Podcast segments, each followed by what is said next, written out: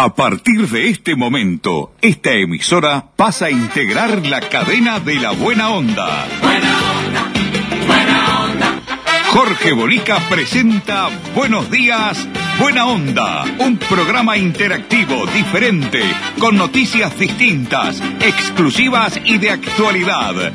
Buenos días, Buena Onda. A partir de este instante, Jorge Bonica les brinda el programa de las mañanas. Buena onda, buena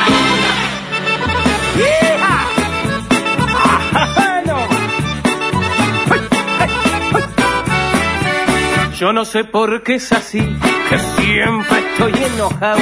Si no me enoja una cosa, me enoja la que está al lado. Me enojo si es que Valerdo, me enojo por apurado. Me enojo si no hay trabajo, si estoy muy ocupado. Me enojo por la insistencia. ¿Qué tal amigos? ¿Cómo les va? Muy buenos días, buena onda, ¿eh? Bienvenido a nuestro programa, ¿eh? Aquí comienza, buenos días, buena onda. Con Ramoncito Pintos en los controles técnicos, con Mirta Susana Lencina en la producción periodística, Leonardo López en la puesta al aire, equipo completo para comenzar con ustedes 30 minutos, que hoy les digo la verdad, me armaron un programa entre Mirta Ramoncito que es un lujo, depende de mí sacarlo bien, pero la verdad, los temas que tenemos son únicos, de colección, grábenlo, ¿eh? Grábenlo, dale. Y si me adulan, me enojo, no me entran por ningún lado. Me enoja la hipocresía y el plato que ya me sirve. Y me enoja el agrandado que se disfraza de humilde.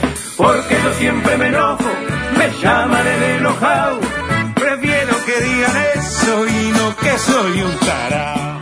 Bien, vamos a, a comenzar con rapidez, porque son muchos los temas que tenemos y queremos sacarlos todos, a ver si podemos llegar a sacarlos todos. Vamos a ir primero que nada a lo más importante, a quien auspicia nuestro programa, a la gente de Gate Uruguay, una familia despachantes de aduana que se ponen la camiseta de tu empresa para los tránsitos, para la entrada, la salida de mercadería, el movimiento de las aduanas, esa mercadería que tenés en la aduana y demora y demora, bueno, habla con la gente de Gate Uruguay, con Pablo y todo ese equipo ¿eh? que está allí a disposición tuya para que te sientas bien, cómodo, como debe ser. Aquí están, presenta. Buenos días, buena onda, dale. Gate, Uruguay, despachantes de aduana, servicio rápido, eficiente y eficaz. Nuestra principal labor es la liberación de sus mercancías en las principales aduanas del país. Consúltanos, te asesoramos sin costo. Email gateuruguay@gmail.com. WhatsApp 099 48 73 24. Gate Uruguay, despachantes de aduana. Bien, están muy preocupados los fiscales y los jueces y lógicamente que tiene que estarlo, ¿no? Luego de que ese recluso intentara ingresar un corte a la propia audiencia y en la última revisación se dieron cuenta que tenía un corte carcelario. El vocero de la Suprema Corte de Justicia, Raúl Oxandabarat, dijo que no se trata de un hecho aislado, el registrado eh, el miércoles pasado, cuando pasó esto de- del recluso. Si tenemos un informe, lo tenemos, Ramoncito. Cuando lo tenga, me, me dice lo ponemos al aire para que la gente pueda tener una idea cabal de lo que se dijo por parte del vocero de la Suprema Corte. Acá está. de este tipo que se ha producido en las instalaciones de la OPEC. A veces ocurre, no es frecuente, pero a veces ocurre que algunos privados de libertad traen consigo objetos que no deberían tener. Por ejemplo, eh, algún contenido con drogas, elementos contundentes como este, o algún otro tipo de objeto que no deberían eh, portar o tener en esa situación. Por esa razón, el protocolo de seguridad implica que antes de que la persona sea llevada a la audiencia es revisada, decir, se hace un cacheo completo para, eh, en caso de que hubiera este tipo de, artículos o implementos que no debería tener, incautarlos y que concurra la audiencia sin que esa presencia resulte en riesgo para los distintos actores del sistema. La seguridad en estos lugares es una preocupación constante. Eh, estamos hablando de la oficina penal centralizada. Aquí se traen a las personas privadas de libertad cuando tienen que comparecer ante el juez y el juez determinar responsabilidad en relación a los hechos que se investigan. Por lo tanto, esta preocupación es constante. Existe una comisión de jueces en la Oficina Penal Centralizada que se reúne en forma periódica y trabaja con los temas de seguridad, con los protocolos que se realizan en esa materia, etcétera. Sí, eh, a veces ocurren alguna, algún tipo de incidentes que en definitiva determinan la creación o el desarrollo de nuevas medidas de seguridad para impedir que ocurran hechos que pudieran lamentarse.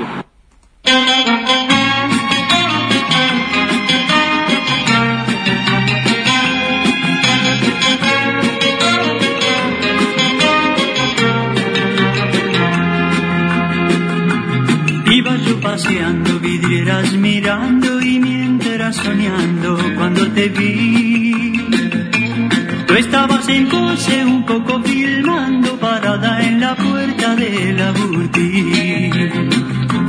Yo me fui acercando, tal vez palpitando lo que sentiría cerca de ti. Ese es Eleno, ¿no? Eleno, la chica de la boutique. Fue un boom esto, ¿eh? Me preguntaste qué va a llevar, te dije nada. Yo solo quiero mirarla a usted sin molestarla. Mas si pudiera, intentaría. Las cosas que pasan acá en, el Uruguay, no sé, difícilmente pasan en, en otro lugar, ¿no?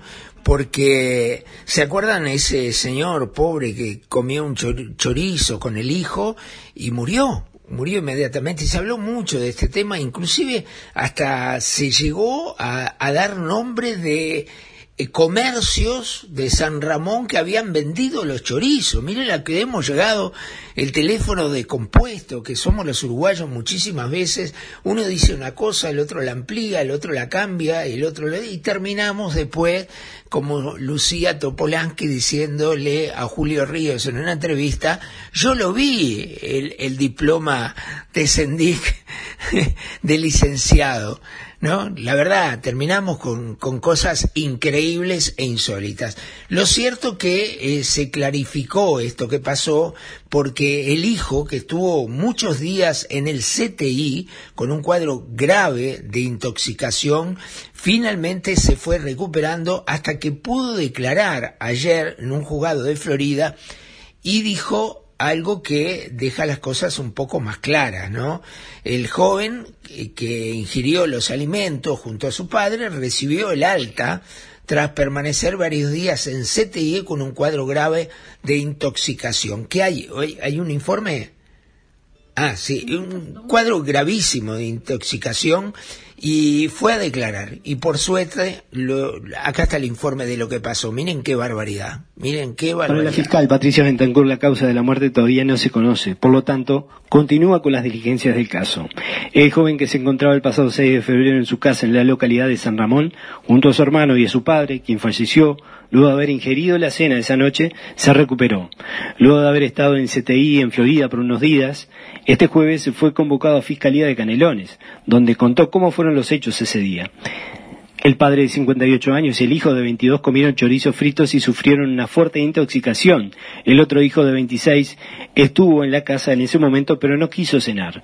Según narró el joven de 22 años, los chorizos los habrían encontrado al costado de una volqueta de basura cerca de la vivienda donde revisaban habitualmente en busca de comida. Estaban en una bolsa de nylon transparente y sin identificación de ningún comercio. La fiscal Patricia Bentancur informó a su playado que lo que se había manejado como información que las personas afectadas habrían comprado los chorizos en un supermercado de la ciudad fue descartado. Además, también lo que trascendió vinculado a la leña que utilizaron para hacer el fuego y freír los chorizos no fueron maderas o restos de columnas del tendido público las que podrían haber desprendido un humo tóxico. Eso también se descartó por la justicia.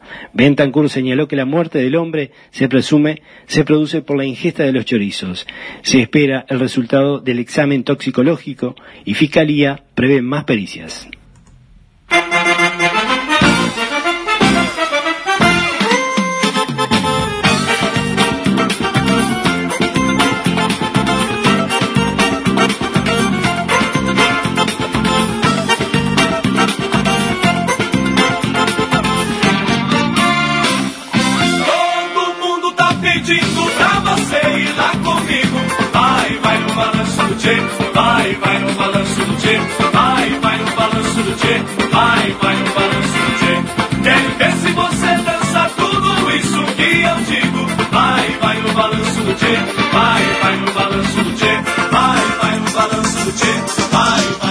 Vieron todo lo que hablamos, se dijo, discutimos, nos peleamos.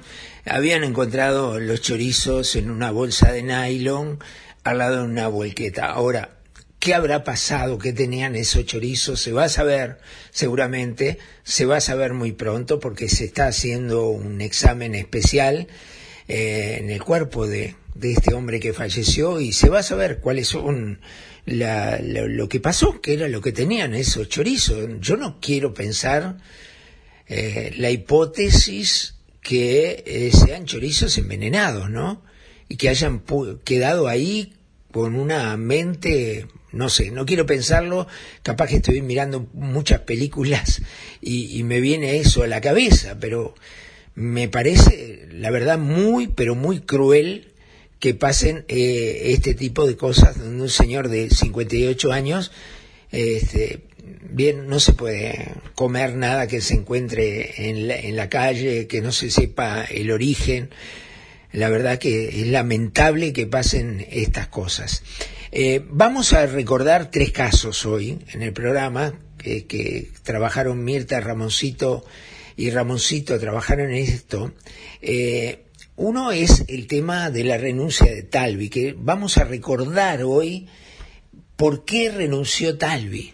Porque la verdad, este es un tema que ha impactado a la sociedad y especialmente al sistema político, que alguien que eh, no había actuado en política, que inclusive le habían ofrecido algún cargo en algún momento y no lo había aceptado, después durante dos años, que esto es importante eh, conocerlo, durante dos años eh, trabajó en una estrategia espectacular, Ernesto Talvi formando un grupo, un equipo, eh, con una estrategia muy bien pensada y armada para llegar a liderar el Partido Colorado en poco tiempo, en dos meses, como quien dice, quedar eh, al frente de uno de los dos partidos tradicionales más importantes del país uno de los partidos que ha sido, que ha gobernado más eh, en la historia del Uruguay. Y para un hombre que no era un joven, pero un hombre de 60 años, muy preparado, eh, técnicamente inmejorable, formar su equipo, armar con gente nueva, con gente que nunca había actuado en política, en su gran mayoría, otros políticos de antes, pero en su gran mayoría, y lograr tener el éxito que tuvo, porque tuvo eh, primero el éxito de ganar la interna del Partido Colorado y ganársela nada más ni nada menos que a quien fue dos veces presidente de la República. Pues ustedes me podrán decir, sí, pero Sanguinetti tiene 84 años, lo hizo para apoyar el partido, más que nada, no tenía la real pretensión. Pero fue una interna peleada en la cual el doctor Sanguinetti lideraba, ¿eh? La interna hasta pocos días antes de realizarse la misma, donde se dio vuelta el resultado y finalmente Talvi termina ganando por amplísimo margen. Y después de eso, bueno, liderar, eh, fue candidato a presidente de la República, no tuvo una pésima votación, sino fue una votación aceptable, y después integrar la coalición. Y Talvi fue factor fundamental también para la coalición, donde tuvo que ceder muchas cosas el Partido Colorado y se formó esa coalición multicolor que durante los 30 días de, las elecciones nacionales a las presidenciales, o sea, el balotage, eh, Talvi tuvo un trabajo impecable junto a la calle Pou, al propio Sanguinetti, a Jorge Larrañaga, a, a Mieres, este, a Manini Ríos con Cabildo, en fin, que no se llevaban, pero todos buscaron eh, tener más armonía para lograr el triunfo y lo lograron.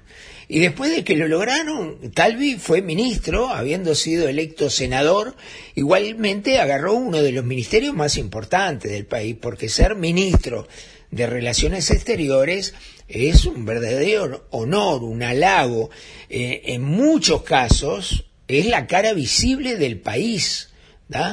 Y, y, agarró la pandemia y la llevó muy bien y tuvo el tema de repatriar a los uruguayos que lo hizo muy bien, eh, tuvo el tema del crucero famoso y salió airoso y siendo aclamado por la gente como haber hecho una excelente gestión en la pandemia en los primeros meses. Y de la noche a la mañana empiezan los problemas, primero con avisar que va a renunciar al ministerio a fin de año. Que recuerdo que el periodista Pereira, Gabriel Pereira, fue el que lo dijo una noche y quedó el descubierto y él al día siguiente tuvo que salir a la prensa a decir que es verdad, que había hablado con la calle y que se iba a retirar del ministerio a fin de año. Pero el objetivo de él, y lo dijo claramente, es ocupar otro cargo político, que no sabía incluso si era el de eh, senador de la República, la banca del Senado, sino que dio a entender que se iba a crear un primer ministro, algo así, que iba a estar a la derecha de la calle Pou, eh, muy bien posicionado. Y después lo que pasó, ¿no? Eh, la calle dijo que efectivamente había sido una charla y que iba a seguir hasta fin de año, pero el poco tiempo nada más la calle le pidió que abandonara el ministerio, apareció el nuevo ministro, que yo la tenía hablado, la calle Pou, y Talvi para afuera, le pidió la renuncia. Además, le pidió la renuncia a las 48 horas que Talvi había realizado el lanzamiento del proyecto en el Ministerio de Relaciones Exteriores, donde había hablado de cerrar embajadas, cerrar consulados, austeridad, parar con los cócteles, ¿se acuerdan cuando dijo él parar con los cócteles? Eh? ¿Qué, son los cócteles? La joda, el chupe, el whisky, las fiestas, las reuniones eh, diplomáticas en todo momento, lo que se gasta en, en el servicio exterior es monstruoso, pero realmente monstruoso. No solo lo que se gasta, lo que se despilfarra. Y bueno, Talvi había planteado por escrito un basta, un terminar con el despilfarro, de terminar con el gasto innecesario y terminar con las embajadas totalmente innecesarias que está plagado Uruguay de ellas y consulados por todo el mundo ¿eh? que muchos de ellos son innecesarios. Y a las 48 horas le pidieron la renuncia y se tiene que ir. Y ahí se va para la casa, hace un compás de espera, dice que va a meditar a ver en qué lugar voy a volver y de repente aparece esa carta, esa carta de Talvi, eh, tratando, para mí tratando de explicar lo inexplicable, porque era inexplicable. Eh, alguien que durante dos años eh, luchó para ingresar al sistema político, que ingresó y con el éxito supremo de ser el líder del Partido Colorado, candidato a presidente de la República y después una de las cuatro o cinco figuras más importantes del país, gobernando, teniendo el gobierno, teniendo la gran posibilidad, teniendo más de un ministerio y un montón de cargos que el Partido Colorado recibió por parte del presidente de la República, la calle Pou, que se retire porque no encajaba en la política sonó mal. ¿Recuerdan la carta? Recuérdenla. A través de una carta dada a conocer en la noche de este domingo, el hasta ahora líder del sector Ciudadanos del Partido Colorado expresó, después de tomarme unos días para reflexionar con serenidad, con el apoyo de mi familia, he decidido dejar definitivamente la política activa, renunciar al Senado, no ocupar ningún cargo público y no presentarme en el futuro para ningún cargo electivo. Es una decisión de vida, asegura Talvi. Seguiré sirviendo al país y a ciudadanos desde donde lo sé hacer bien y lo hago con gusto, liderando desde las ideas, desde el diseño de políticas públicas y formando jóvenes comprometidos con el servicio público. Reconoció más adelante que subestimó su capacidad de adaptarse del quehacer académico al político, pero valoró que su sector fue creado en torno a una idea y que en Ciudadanos existen personas capaces de llevar adelante el desafío. Para finalizar, Ernesto Talvi expresó, vuelvo al llano, pero mi compromiso con esta tierra bendita que le dio hogar a mi padre cuando no lo tenía no cambia no cambiará jamás. Seguiremos trabajando con la celeste en el pecho, dando lo mejor que tenemos para ayudar a construir una sociedad más digna y más justa. Agradezco de corazón la confianza de todos los que con tanta ilusión y esperanza trabajaron y nos apoyaron para que el proyecto de Ciudadanos viera la luz y sea lo que es hoy. Finaliza diciendo, aquellos que se sientan defraudados por esta decisión, espero que puedan disculparme. A todos los demás, espero que puedan comprenderme. Eh, personalmente me siento defraudado totalmente, porque Talvi representó para mí personalmente eh, un cambio, el único cambio, el único cambio. También está la aparición de Cabildo, que para mí nunca fue un cambio, ninguno fue más de lo mismo desde que conocí desde adentro lo que era Cabildo Abierto y, las estrategias que tiene Cabildo Abierto, sino que Talvi sí era el que venía a cambiar el sistema. Era la persona absolutamente nueva, preparada, culta, con conocimientos, eh, con, con capacidad, con don de mando, con personalidad, que le iba a dar a la política un cambio cierto, un cambio real. Y además eso de vencer a Sanguinetti, que es el fiel representante de lo peor de la política, de la política más inmunda, la más barata, la más asquerosa, la de siempre, la tradicional, la rastrera, eh, vencerlo en la interna fue el, el, golpe letal a ese tipo de política para mostrar otra política. Y el proyecto de Cambiemos era un proyecto novedoso, distinto, que apuntaba a la modernidad, a los jóvenes, a darles oportunidades a muchísima gente de poder involucrarse en la gestión del Estado.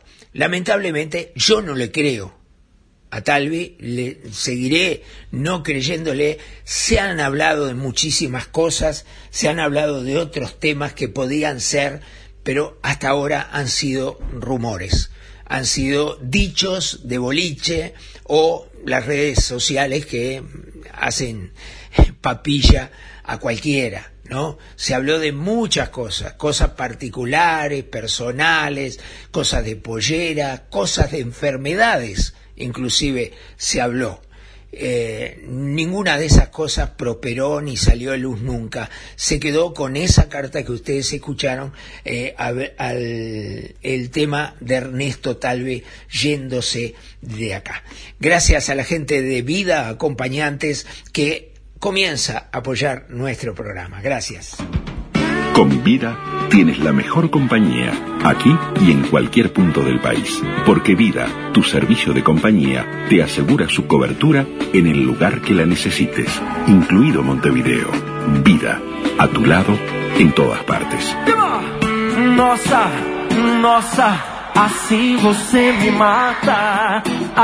Se eu te pego, ai, ai, se eu te pego, ai, delícia, delícia. Assim você me mata. Ai, se eu te pego, ai, ai, se eu te pego, hein?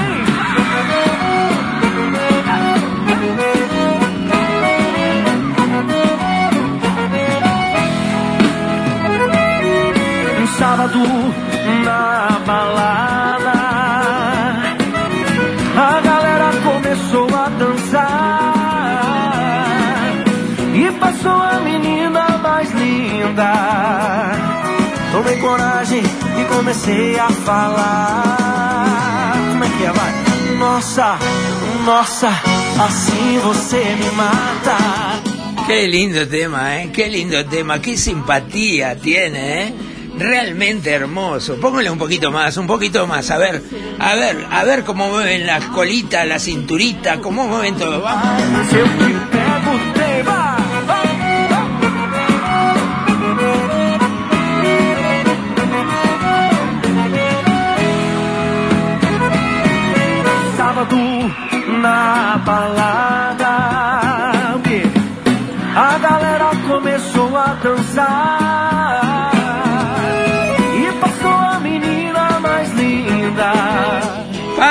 Fantástico, ¿eh? Fantástico. Gracias, Ramoncito. Gracias, Mirta. Precioso salió. ¿Cómo bailan, eh?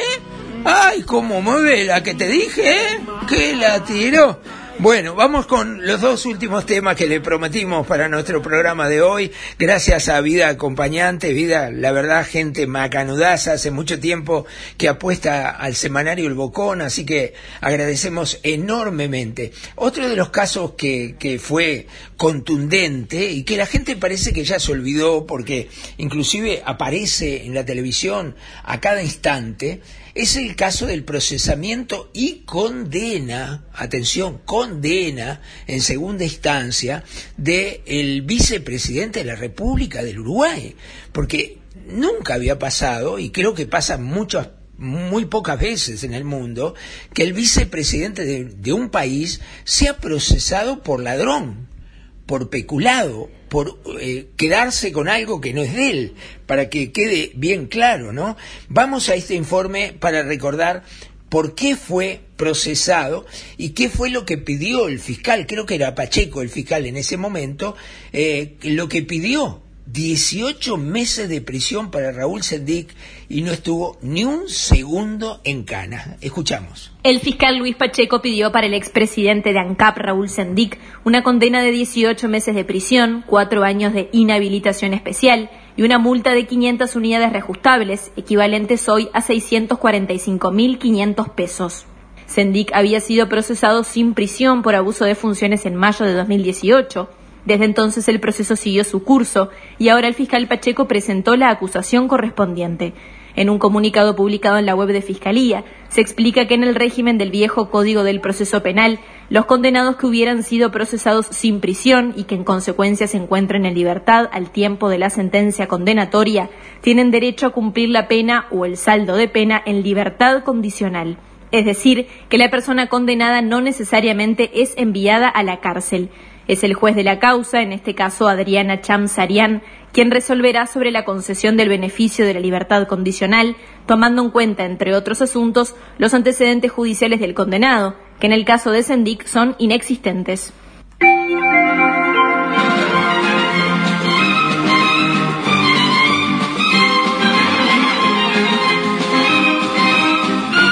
Bueno, 8.27 minutos de la mañana. Hoy les decía. Ahí estaba el informe de Canal 10, ¿no? ¿De? Bien. ¿Quién, te- quién tenía? A Leo Dan, era. Leo Dan, qué bueno. La verdad, me, me gustó. Cuando pueda lo pone a Leo Dan un poquito más. Eh, el tema de Sendik realmente es insólito, ¿no? realmente insólito. Uno no, no, no puede creer que ocurran esas cosas. Eh, ni un minuto en cana, un vicepresidente de la República ladrón que se robó algo que no era de él y lo usó en provecho propio, ¿no? Y, no va, eh, bueno, ese es el ejemplo que le da a la población. Parecería que hay una impunidad tan grande que todo vale, todo vale, ¿eh? Todo vale, todo vale. Bueno, y el último caso, en los últimos minutos ya de nuestro programa, eh, el último caso es un caso que ocurrió en Trinidad, en el departamento de Flores, ¿eh? Este, bueno, ahí el intendente Carlos Mazulo, siendo intendente, cometió varios delitos de fraude. Pero eso no es todo. Eso ya de por sí es una barbaridad. Pero ocurrió que estando procesado por varios delitos de fraude, el Partido Nacional y la Comisión de Ética del Partido Nacional lo autorizó a ser candidato a intendente por el Partido Nacional. Yo nunca vi nada tan bárbaro, tan increíble, tan increíble. Y mi amiga Eliana da Silva, que la ponemos en el programa acá, Eliana, mirá, vos que no sabías que, que Bonica tiene un programa, vas a hablar en el programa de Bonica. A ver, Eliana, estás más joven, ¿eh? Porque hace mucho tiempo eso. ¿Cómo envejeciste, no? La verdad. A ver, la escuchamos. El pedido de procesamiento de Carlos Mazulo y el procesamiento de su hijo generan una difícil situación en la alianza concretada recientemente entre los sectores de la calle y de Gallinal. que van a ir. La alianza política entre los herreristas, liderados por el expresidente Lacalle y correntada wilsonista de Francisco Gallinal, creó una situación de conflicto interno en el herrerismo a raíz de la presencia del diputado por Flores Carlos Mazulo, sobre quien la justicia está analizando un pedido de desafuero por irregularidades en la anterior administración, cuando estaba al frente de la Intendencia de Flores. El pedido de desafuero a Mazulo está siendo estudiado ahora por la Fiscalía de Tacuarembó, que tendrá que expedirse, luego que la fiscal de Durazno se excusara de actuar en el caso por motivos personales. Mazulo, quien sigue formando parte de Correntada Wilsonista, fue denunciado por la actual Administración Municipal de Flores, cuyo secretario general es el ex diputado Ricardo Beruá, uno de los dirigentes herreristas que ha formado parte del núcleo duro del sector. La agrupación de Beruá abrió un compás de espera para adoptar una decisión sobre su futuro político, quedando la expectativa de que la calle adopte a su vez una decisión sobre la presencia de Mazulo como aliado del herrerismo en Flores. Por otra parte, en el Parlamento, el tema del eventual desafuero a Mazulo no ha sido tratado formalmente por el herrerismo, pero la presencia del exintendente no es bien vista en el sector encabezado por la calle. Bien, eh, no hubo desafuero, no hubo votos, los blancos lo salvaron y los blancos, pensando en los votos que tenía Carlos Mazulo en Flores, lo autorizaron a ser candidato. Y bueno, esto, esto es así, es una vergüenza alguien que cometió fraudes, reiterados fraudes, ¿eh? las cosas que hacían, las cosas que hicieron, la plata que le hicieron gastar a los contribuyentes de Flores, no tiene perdón de Dios, la verdad no tiene perdón de Dios. No vamos, no vamos, Ramosito, nos vamos con todo. ¿Con quién nos vamos? A ver, quiero algo lindo. Ya se bailaron todos ustedes, así que bailaron o no van a bailar. ¿Con qué nos vamos? A ver.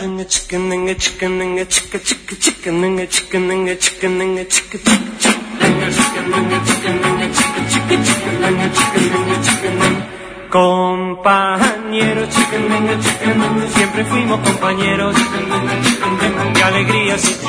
Amigos, nos estamos despidiendo. Nos reencontramos el próximo lunes. Que ustedes tengan un excelente fin de semana. Que pasen bien, distendidos, en familia, si la tienen, junten a la familia, ¿eh? que la vida pasa volando y nos vemos pocos. No importa, no importa, no importa la pandemia, vamos a juntarnos, a vernos, a, reírnos, a preguntarnos cómo está el uno, cómo está el otro, a luchar contra la soledad, contra la depresión, contra la angustia, contra la tristeza que nos está ganando este partido. Nos reencontramos mañana, eh, perdón, el lunes. Ramoncito, gracias por todo, que pase usted muy bien. Ha sido un placer compartir la semana con usted. Eh. Mirta, Susana Lencina, gracias, eh. muchas gracias por todo. Viste que cumplí, eh. me hiciste un programa que tenía que durar hora y media y en 30 minutos se lo saqué adelante. Eh. Gracias por todo. Leonardo López en la puerta al aire, muchas gracias a todas las emisoras que toman el programa. Un saludo muy especial a la gente, a la gente de Río Negro, a la gente de Paysandú, a la gente de Rocha, a la gente de Minas, emisora del Este. Gracias, un saludo grande para todos, ¿eh? que pasen muy bien. Chao, hasta el lunes, chao. No hay otro igual. Compañeros, siempre fuimos compañeros de alegrías y tristezas. Buenos días, buena onda. Un programa interactivo, diferente, con noticias distintas, exclusivas y de actualidad. Buenos días, buena onda. El programa de Jorge Bonica. Gracias por su participación.